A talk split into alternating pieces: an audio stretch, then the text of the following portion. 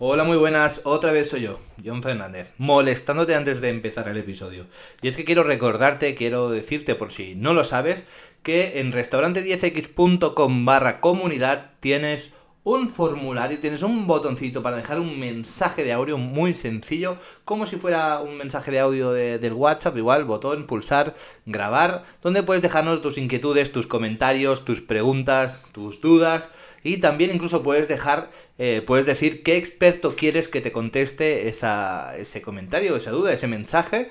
Y bien te contestaremos en, en un episodio especial o bien haremos un episodio sobre esa temática para resolver eh, esta inquietud tuya, esta duda o este tema. La gestión perfecta de un restaurante es una utopía. No existe, no existe. Pero también es cierto que has de apuntar a la luna si quieres llegar a las estrellas. Bienvenidos a Restaurante 10X, el podcast donde desarrollamos una visión total, global, 360, para lograr el éxito en tu restaurante. Y para ello contamos con más de 10 expertos del sector que van a traernos en cada uno de los episodios sus mejores herramientas, estrategias en marketing, gestión y servicio. Tú que eres valiente, líder de tu restaurante y soñador, acompáñanos en esta utopía. ¡Arrancamos! Muy buenas a todos y bienvenidos a un nuevo episodio de Restaurante 10X, un nuevo episodio de esta temporada 5. Y hoy traemos un tema nuevo y unas expertas nuevas sobre eh, que nos van a hablar sobre seguridad alimentaria, ¿no? Y para eso, pues tenemos aquí, para mí, las mejores en el mundo online hoy en día, que son pues, Laura y Nerea de, de Hasia. ¿Qué tal? ¿Cómo estáis? Muy bien, encantadas de estar aquí contigo, John. Igual. Me acaba de caer el ratón. No pasa nada. Eh, aquí cortaré. Bien, eh, bueno, hoy vamos a hablar sobre, sobre, sobre intoxicaciones alimentarias, sobre seguridad alimentaria, ¿no? Vamos a hablar sobre el coste que tiene en nuestro restaurante, nuestro, por qué deberíamos tener eh, cuidado, ¿no? Contarnos un poco sobre esto.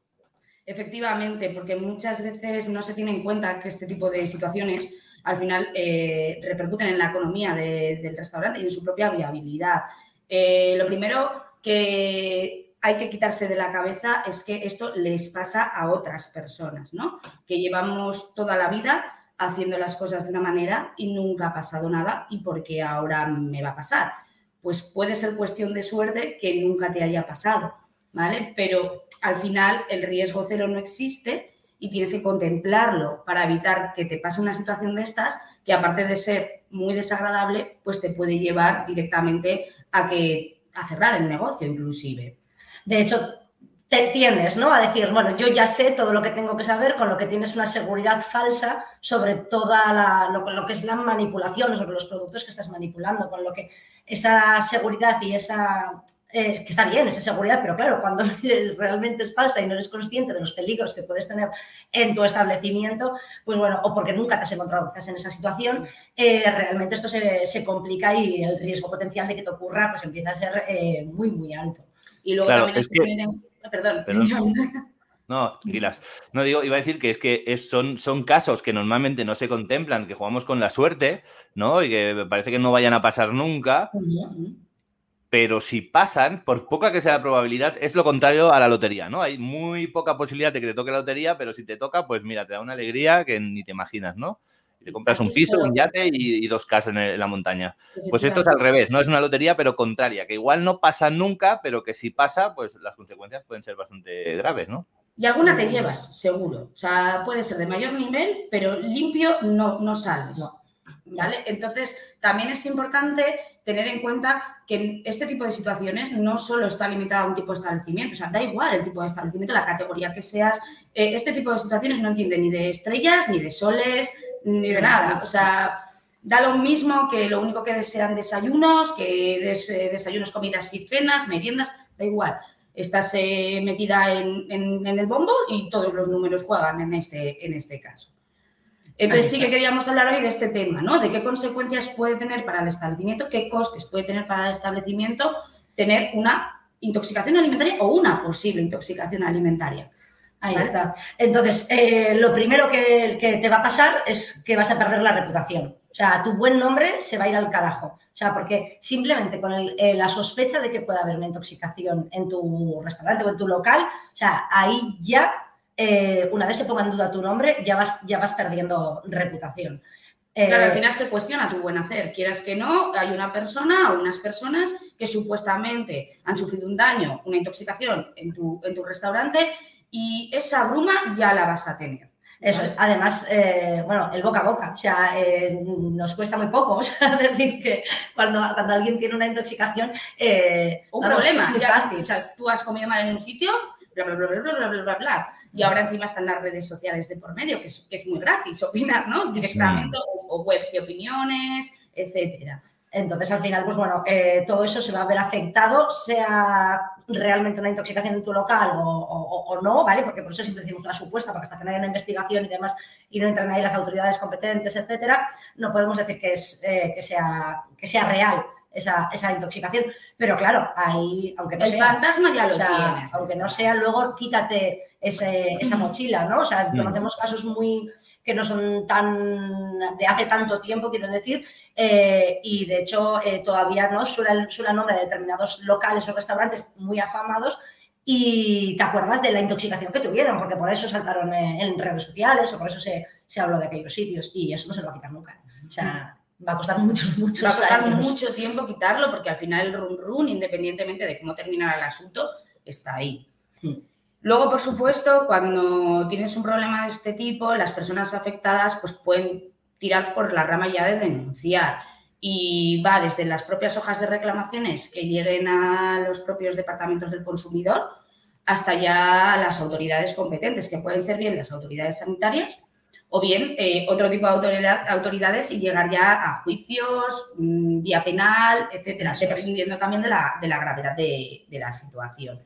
Indudablemente, mm, cuando hay algo de esto, eh, las autoridades sanitarias empiezan una investigación, ¿no? Empiezan una investigación para ver dónde está la causa del problema y a quién pedir Corresponde. responsabilidades, ¿no? Eso. Se miran pues tanto las elaboraciones como los proveedores, como el personal, la formación que tiene, tus instalaciones, todo, ¿no? Como como una investigación del CSI, por decir así. Mm. Y, en función de cómo termine esa investigación y que se, y que se vea el origen de las causas y por qué ha sido esa, esa intoxicación, eh, pues bueno, luego pueden llegar ahí sí las sanciones económicas, eh, incluso cierre de, de los locales. incluso penas, penas ya de cárcel, etcétera, que se han visto casos, sobre todo en industria alimentaria. Todos hemos sabido hablar de, de la listeria hace unos años y todo lo que pasó con esa historia, con la carne mechada, etcétera.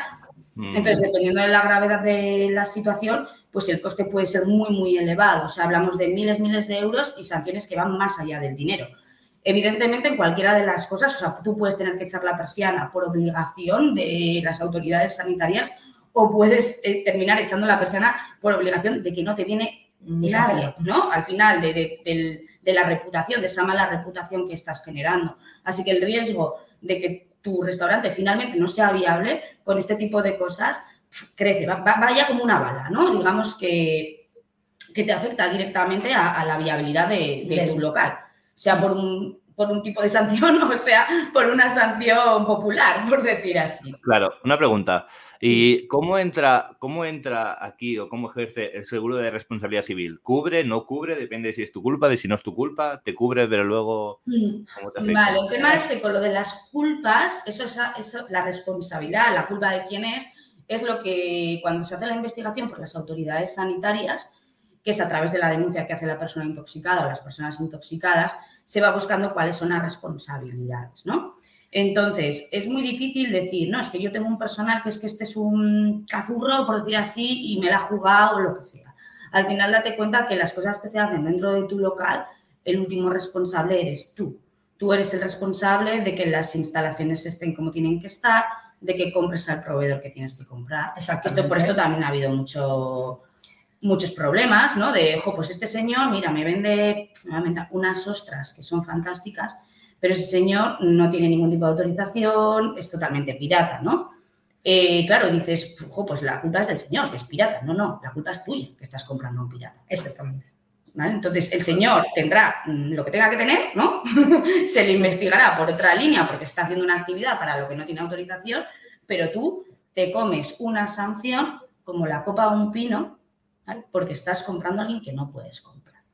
Y estás dando un producto que no puedes, ¿vale? Entonces ya y los seguros sociales y todo, pues, bueno, todos sabemos cómo funcionan los seguros, que más o menos tenemos alguno, y a veces hay comas, puntos y detallitos que les hacen eximirse de esta situación. Todo depende de cuál sea eh, el, en, qué se, en qué finalice toda esta historia, cuál sea la gravedad del asunto y cuál sea tu, tu responsabilidad dentro, dentro del asunto, ¿vale? Nosotras eh, queremos eh, que quede claro que al final quieras que no, eh, más o menos responsabilidad tienes, o sea, de alguna manera, o no has formado bien a tu personal, o no has puesto todas las medidas que tenías que tener. Puede que sea una responsabilidad que tenga fácil solución, o puede que, no, que, es que vayas ahí a lo loco y, ya no, no, haya marcha atrás. Pero, pero para eso además hay un montón de herramientas o sea, que se pueden llevar a cabo para que no termines en esta situación, ¿vale? O sea, el caso de lo de los proveedores es lo más, lo más fácil de, verlo, ¿no? El decir, pues mira, es que la culpa es del proveedor. Porque me ha venido mal. Ahí ya está. O sea, lo de me ha venido mal, o sea, claro, eh, y en determinados eh, sitios, si no tienes mucho control sobre cómo te vienen los productos, determinar que te ha venido mal es muy difícil. O sea, porque al final, si tú eres capaz de justificar cómo te ha venido ese producto, que te vino si te vino mal, tendrías que haberlo echado para atrás, a no ser que no fuera algo que porque no lo cogiste, ¿no? Si te vino una temperatura que no te tenía que haber venido, porque entró. Ahí está. Y luego, ¿qué tratamiento le das a ese producto? O sea, porque muchas veces depende del tratamiento al que le des al producto, aunque te venga mal, ese producto debería salir bien. ¿Vale? Si, por ejemplo, estamos hablando de algunas bacterias, o sea, que las puedes cocinar y cascan, o sea, y mueren. Entonces, eh, es tu responsabilidad que lo que pongas en el plato esté bien. Date cuenta que muchas de las materias primas que utilizan son de origen animal y vienen en crudo, con lo cual bacterias hay bichos. Eso es. El tema es que tú no le hayas dado el tratamiento que tienes que darle para que esos bichos no lleguen al plato. Entonces, ¿de quién es la responsabilidad? ¿De un señor que te vende un huevo que sale de donde sale o de ti que lo, has, cocinado? Mm. Otra pregunta. Mm. Eh, a nivel de lo que nos cuesta, ¿qué pena más eh, digamos, lo que le caiga al, cliente, por ejemplo, ¿no? Si el cliente está, se pone más o menos grave, le afecta más o menos a su salud, o, la gravedad del, que hace, ¿no? Pues esta, esta acción, ¿no? El que comete pues esta irregularidad que le causa al cliente pues esta contaminación, enfermedad o, lo que sea, ¿no? Es decir, eh, imaginamos un caso, ¿no? De un restaurante que lo hace todo perfecto, pero por un casual, por un despiste, aunque sea su responsabilidad, ha pasado algo malo. Y, al cliente le ha pasado algo muy grave por ese despiste muy pequeño y todo lo tiene perfecto. Eh, ¿Sabes? ¿Cómo se penaría esto, por ejemplo? A ver, hombre, al final, si la consecuencia es muy grave, lo sentimos mucho. O sea, sí, va, a caer. Eso tiene muchísimo peso porque em, al final eh, tú puedes hacer todo perfecto o creer que lo estás haciendo todo perfecto, ¿vale? Que hay una diferencia, ¿vale? Y luego la consecuencia es ser muy grave. Date cuenta, a ver, es cierto que esto puede llegar a matar, pero los casos en los que hay muertes son, son menos. Son de hecho a lo que es pues, un malestar o otro tipo de defectos que no quito que no sean graves, ojo, o sea, que no lleven a la muerte, pero que sean muy graves, que tengan muchas secuelas. Eh, por ejemplo, con el caso de la listeria hubo muchas pérdidas de embarazos, etcétera, y, eso tiene su peso, obviamente. O sea, ¿qué, ¿qué has originado? ¿no? Eso es como si tú vas por la carretera, tú siempre has conducido muy bien y atropellas a alguien Accidentalmente. Accidentalmente. Y lo matas.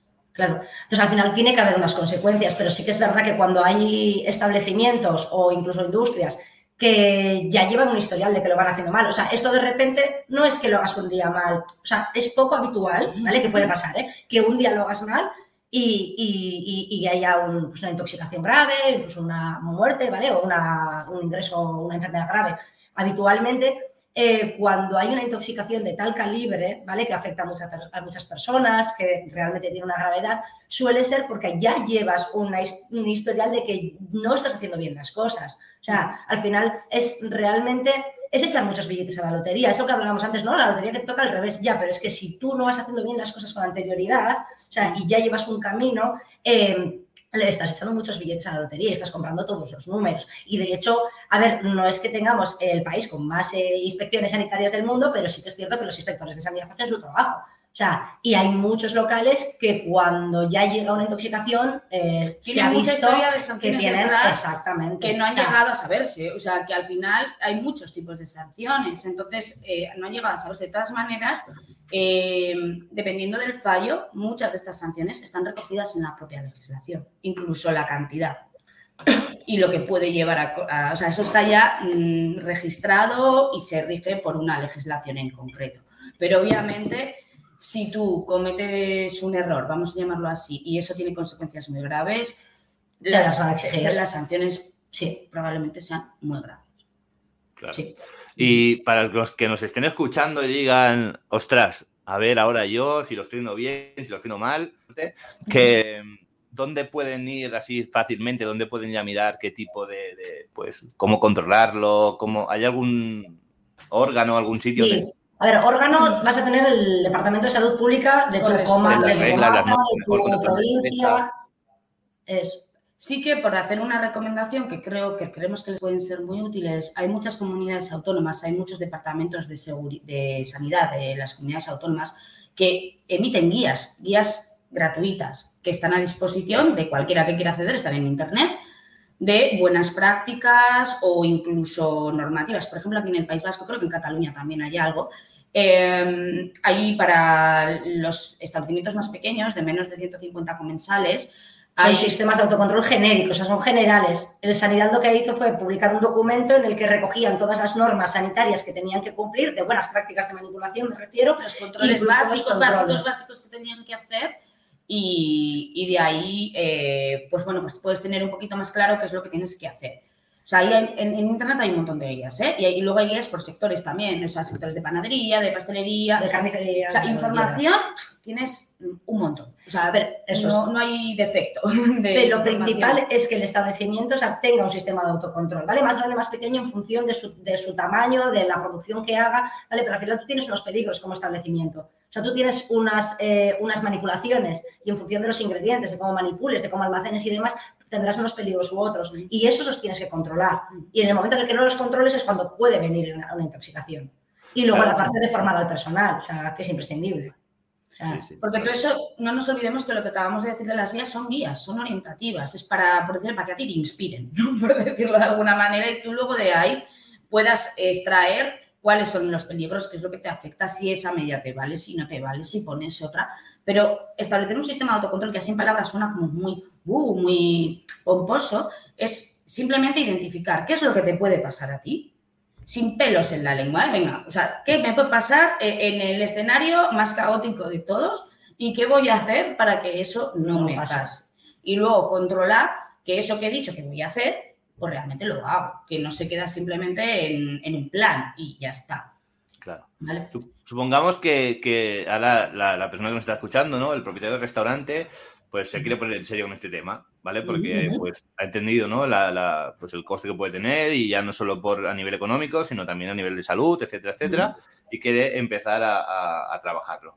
Entonces, yo sé que cuando, bueno, cuando abres un restaurante, pues tiene que venir sanidad, ¿no? A nivel de para la licencia, ¿no? Y mirar que todo esté bien y tal, pero una vez que ya estás abierto, ¿no? Incluso eh, tú puedes poner un restaurante que tenga la licencia activa y entonces ni siquiera tiene que venir sanidad. Tú lo coges y empiezas a trabajar y ya está. Sí. titularidad y ya está. sí. Eh, Claro, porque está dentro, digamos, de la licencia anterior. Entonces, ¿qué pasa si ahora empiezo a trabajar en temas de sanidad y yo lo quiero hacer bien, pero voy a preguntar a sanidad, a mi ayuntamiento o lo que sea, y entonces vienen a hacerme una inspección a ver cómo estoy y yo estoy en medio de, de- de- trabajando en ello?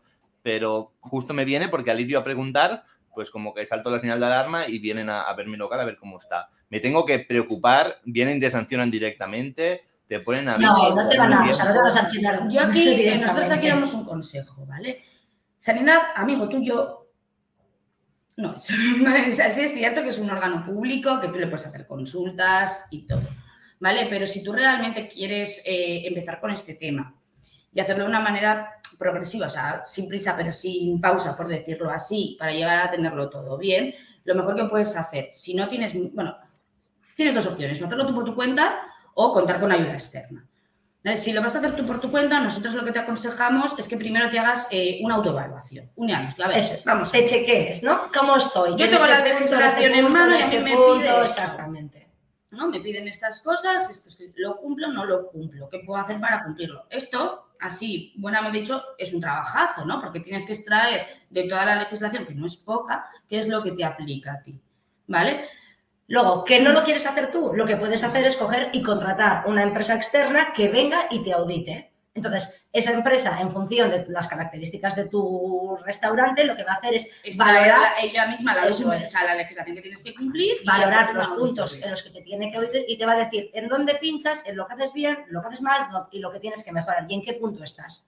¿vale? Porque al final es, se, trata, se trata de eso, que quieres arrancar con esto, perfecto, pero eh, siempre al final, es verdad que un ojo externo siempre ve más. Es más objetivo, Eso por decirlo es. así, y vas a tener un punto de partida objetivo para saber en qué aspectos tienes que, tienes que, que trabajar.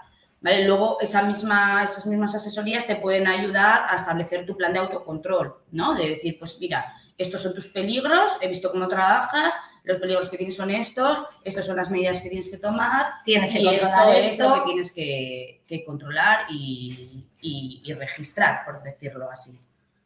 Claro. Entonces nosotros sí que es cierto eh, que sea como sea que lo quieres hacer, nosotros el primer paso es un autodiagnóstico, es decir, ¿cómo estás? Vamos a ver cuál es tu, tu situación. Vale, al final eh, lo que comentábamos de que, de, que, eh, de que contrates una empresa externa ¿no? que te ayude en este asesoramiento, eh, lo que te va a hacer es darte una serie de apoyos y va a hacerte hincapié sobre todo en los peligros que ellos, que ellos vean tras hacer el análisis. Entonces van a evaluar las etapas por las que, en las que tú trabajas, ¿no? todos los procesos que tú haces y ahí es donde se va a hacer hincapié, te establecerás unos controles y eh, para que tú esos peligros los tengas más controlados de forma que la probabilidad de que tengas una intoxicación alimentaria finalmente, pues bueno, vayan, vayan a menos. Luego todo esto también, Al menos esa es nuestra forma de trabajar. es lo que nos gusta hacer, primero ver cómo estás y luego ver qué necesitas, ¿no? En ese, en ese sentido. Eso es. Porque Y- las guías están y son muy útiles, ¿vale? Pero luego hay que llevarlas a tu terreno. y sin olvidarse nunca jamás de formar al personal. O sea, Eso no te vale de nada tener un sistema del carajo, ¿no? Que te hagan un sistema buenísimo, que tengas un montón de registros, o bueno, cuantos menos mejor, también es verdad, ¿eh? pero que tengas unas cosas que controlar, que lo tengas todo en el papel o en el ordenador fantásticamente bien, pero luego la gente que trabaja y que está día a día en la cocina, en el servicio y demás, no tenga ni idea de qué es lo que hay ahí. Entonces, contar con, la, eh, la- con el personal, con la formación del personal y con la eh, complicidad del personal es unas partes muy, muy importantes. Y no confundamos formación con experiencia. Sobre todo también por reducir el peso, ¿no? Porque mucha gente dice, oh, es que es mucho trabajo, las temperaturas, el esto, el aquello, es que tal. Si tú tienes tu personal formado, todo ese peso se, se reparte en cada una de las Se personas. Sí. Se y al final es, es un algo más, pero no es algo tan grande como la pelota que se ve No. cuando, cuando asumes como propietario tú todo ese marrón. Efectivamente. Cuando el personal está bien formado en estos aspectos y sabe el porqué de las cosas y por qué lo tiene que hacer, se nota muchísimo a la hora de la responsabilidad que asume, del compromiso que asume y, del, y de lo más fácil, digamos, de la facilidad a la hora de hacer estos controles. Se nota muchísimo. Y recalco, no confundamos formación con experiencia, que tú puedes llevar 800 años trabajando en una cocina, serás el mejor cocinero del mundo, pero igual hay cosas en temas de seguridad alimentaria que te conviene por lo menos hacer un repaso, porque Sí. las leyes han cambiado mucho, las normativas han cambiado mucho y es importante pues esto repasar, ¿no? Es como si dices, yo conduzco súper bien, Ya. Ya, ya. No, tenerlo al día es No. importante, es importante. Y Es además, que- Sí, sí, habla, habla, cuenta. ah, bueno, no, lo único que iba a añadir es que al final, si hay un compromiso por parte de la dirección, o sea, se va, a- se va a notar luego en el, en el personal. Si la dirección no se compromete, o sea, olvídate, ahí ya, o sea, no, no, no se puede hacer nada. Sí, sí. también- Además, yo iba a decir, que ya me he perdido, ya no sé qué iba a decir, que así que hay muchos trabajadores, en base a lo que decíais vosotros antes, que, que, bueno, que dicen, no, no, no pasa nada, esto no pasa nada. Si son tres días, pues cuatro no pasa nada. Aguanta bien porque en frío no sé qué, porque en esta técnica aguanta más, aguanta esto, no pasa nada. Ya, no pasa nada, no pasa nada. Pero si nos confiamos en esto, pues al final un día pasa. Y luego, que como propietarios también estemos pendientes de esto. Pero aunque sea el que lo está haciendo, pero la responsabilidad es tuya por no controlarlo, por no seguirlo. ¿no? por no tomar medidas a, a tiempo. Efectivamente, ahí, claro, la última responsabilidad es tuya como responsable del establecimiento, de lo que hace tu personal. y de la formación que tiene y de las buenas prácticas que, que sigue. Y añado otra cosa.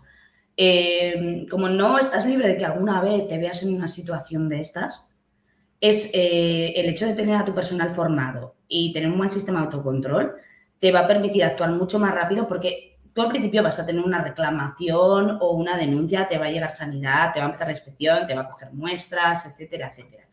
Si tú sabes, tienes todo registrado, todo controlado, tienes alguna manera de poder demostrar de manera rápida sin que pasen meses de por medio de que tú no fuiste, ¿vale? O que tú lo tenías todo controlado o, o lo que fuera. Entonces, con este tipo de aspectos eh, vas a tener mucho trabajo hecho y la repercusión que una situación de este tipo va a poder tener sobre tu local, no digamos que va a ser cero, No, pero merma mucho, sinceras, merma pero, muchísimo. pero merma muchísimo. El ver la respuesta que estás dando, el propio cliente al ver que tú le estás dando una respuesta rápida, con evidencias, etcétera, cambia muchísimo, muchísimo la, la resolución del tema, claro. Y enfocado a costes, todo el coste que pueda haber, por muy alto que sea, es económico, o puede haber pena de cerrar el local, pena de cárcel, pena de, Sí, sí. de- ¿qué Por es lo máximo? ¿Qué tipo de penas o castigos? Pues penal, eh, la privación de la libertad. Sí, sí, directamente. De hecho, hay casos, ¿no? O sea, muy mediáticos, eh, pues que el, como ha terminado es con los responsables en la cárcel, a día de hoy. Claro. No, Para no que queremos veamos un poco-. No, por- no por Pero no asustar a nadie, pero Cierres de locales, eh, cierres de empresas, eh, multas astronómicas. Miles y miles de euros, o sea, Sí, sí. no hablamos de mil o dos mil, no, no, No, no, no. de ceritos, de muchos ceros de por medio, Sí. O directamente el cierre del local, que puede ser temporal o puede ser definitivo, pero vamos, eh, yo creo que aquí lo, pues eso, lo más grave, por decirlo así, al final dinero es dinero, pero lo más grave que te puede pasar es eso, que, es que puedes terminar en la cárcel. Claro. Bueno, para que entendamos un poco este, este episodio, me parece muy interesante para entender un poco la importancia, eh, primero la responsabilidad que tenemos con los demás, ¿no? Igual que con nosotros mismos cuando salimos a, a comer, porque al final todos somos clientes, y después para que entendamos los costes y las consecuencias que puede tener no hacerlo bien y de una forma justificada. En este caso no es una cuestión muchas veces de, de, pues, no sé, de hacer una cosa o hacer la otra y que te penalicen. Es una cuestión de que estás jugando con la seguridad de, De tus clientes. de tus clientes. Y hay que darle la importancia que tiene. de Nunca ha pasado nada. ¿no? Las diferencias obviamente son abismales, pero tienes una Mm. responsabilidad porque estás alimentando, ¿no? Y puedes causar, pues, daños importantes a las personas. O sea, al final tienes que cuidarlas, mm, no solo en cuanto a servicio alimentaria también, ¿no? Sí, sí, es un aspecto más. Nosotras entendemos que al final hay una parte que se ve y que es totalmente importante, ¿no? Y no, no, no, no lo vamos a negar, ¿no? Pero es que hay una parte que no se ve, pero se nota, ¿vale? Y como La gente la aprecia. y se- se aprecia. Y esta es una de las partes de los que no se ven, pero se notan. Y ante un caso de estos se notan para muy mal. O sea, no. Es que no, no, no hay manera de describir ni cómo lo vas a pasar, porque lo vas a pasar muy mal durante el proceso, créeme. Al final, jo, pues todos tenemos Sí. nuestro corazoncito. O sea, tú, tú saber que has hecho daño a alguien no es nada agradable, ¿no? Pero si partes de tener los, tus peligros controlados, de, de hacer bien las cosas, de tener una confianza y una seguridad en el que lo estás teniendo todo bajo control hasta, el momen- hasta la, la medida que tú puedes, que el riesgo cero no existe, repetimos. Pero sí que es verdad que la diferencia cuando pasa un, cuando hay una posible intoxicación alimentaria es abismal. Incluso por parte de las autoridades sanitarias cuando van a hacer la investigación. O sea, si al Claro, final ven que tú tienes todo controlado, o sea, realmente eh, la confianza en la que van a depositar en ti, incluso el cliente, ¿no? La, rapi- la rapidez con la que le puedes responder en el caso de que se haya sentido mal, de que le puedas decir, mira, pues nosotros hacemos esto, esto de esta forma, eh, Fíjate, cambia hemos mucho, hecho ¿eh? estos análisis, Cambia, cambia, mucho, cambia mucho. O sea, no tiene nada que ver a alguien que se intoxica y no obtiene respuesta a cuando ve que la, que la empresa mm, no es que ponga en duda que tú te hayas intoxicado, que quizás sí, pero te está diciendo que llevan, llevan unos controles sanitarios a los que están eh, poniendo medidas para que eso no ocurra. Lo corroboro. Mm. Incluso cuando hablábamos antes de que escuchas, que no contestas demasiado, que pones atención, que vuelve quizás a la semana y tú has hecho cambios, ¿no? Y ve buena actitud y predisposición y tal, pues suelen ser también más flexibles que si tú Claro, Hmm. claro, o sea, ahí se ve, a ver, somos Pues, pues, humanos, están más pastistas, errores, ¿sabes? pero el Pues- tema es la respuesta... Aquí van a ir a cuchillo a no dejarte ni una, ¿no? De la otra forma, no digo que te vayan a dejar más margen, pero sí que van a ser más flexibles, más entendibles, ¿no? Y al final, Claro, al final ellos son trabajo que tú hagas, la otra persona también. mm, Eso es. Mm. Eso es. Eso es. Y al final Bien. También sabe cómo trabajas, o sea, seguramente no sea la primera inspección que tengas, o sea, habrás tenido más, sabe cuál es tu metodología, o sea, que nadie estamos libres de cometer errores, ¿no? Pero, pero bueno, que al final mm, ya se sabe un poquito de qué picojea cada, cada establecimiento y por dónde puede tirar o no y lo que le puede llegar a pasar. Bien, pues no sé, ¿hay algo más que por vuestra parte a comentar? Pues no, la verdad es que, que creo que lo hemos, nos hemos hecho un guion y creo que para que no se nos olvidara nada y, y la verdad que lo, lo hemos visto, Lo hemos. eh, lo hemos tratado todo. Pero de todas maneras, si surge alguna duda respecto Mm. a esto, pues aquí Eso estamos. es, que nos pregunten. A eso vamos. ¿Dónde pueden encontraros? encontraros? La forma más fácil es a través de Instagram. Tenemos donde más, bastante eh, actividad sí. y si quieres encontrarnos rápidamente es a través de ahí, ¿no? Nuestros usuarios nos encuentran como arroba barra baja asia, H-A-Z-I-A, y si no, a través de nuestra web, que Eso es, es, eh, www.asia.net. Y ahí, pues bueno, están nuestros correos, eh, teléfonos, la forma de contactar con nosotras y bueno, eh, contestamos, o sea, somos de carne y hueso, estamos al otro lado del teléfono o del ordenador y, y estamos Y encantadas ¿eh? de, que, de que nos pregunten y que nos llamen. Porque es un tema que yo creo que, que un restaurante 10X tiene que tener una seguridad mm, de 10 o, o mucho más. Mm, Sí, Efectivamente. sí, Es básico. no, no cabe otra cosa. es básico. Entonces, al final, eh, es que no, no, no, no vale, no hay nada. O sea, si tú no puedes dar una tranquilidad a tus clientes de que cuando están comiendo ahí, aparte de disfrutar del momento, de tener un plato maravilloso, una gastronomía que alucinas, una carta fetén, eh, están seguros que no están jugando una ruleta rusa, tú, ¿quién iría, no? O sea, ¿quién va a un sitio en el que está inseguro? ¿Quién va en- a un Ahí sitio está. donde no está a gusto? ¿Quién vuelve a un sitio donde ha tenido un problema? Y ya no por la obligación, sino por las ganas de que, lo que hemos hablado muchas veces, ¿no? Nosotros, las ganas de querer hacerlo bien y de querer ser, pues, eh, bueno y de cuidar todos estos detalles. Ya no Ahí simplemente por no dañar a los demás, sino por propia seguridad, por propia confianza. Por tranquilidad. Y Sí. estar a gusto también, estar tranquilo. O sea, saber que en tu local se trabaja bien, que, que lo tienes más o menos todas las medidas puestas, que, que- que no se te va a escapar nada, que puede ser que sí, algún detalle, pero vamos, que lo gordo lo tienes bajo control y que la, tú estás tranquilo, tu personal está tranquilo y tu cliente está tranquilo. Y que puedes transmitir esa, esa tranquilidad, ¿no? Esa seguridad. Perfecto, pues esto sería todo por hoy. Nos vemos en un próximo episodio. Muchas gracias. Gracias, ha sido un placer. Hasta la Chao. próxima.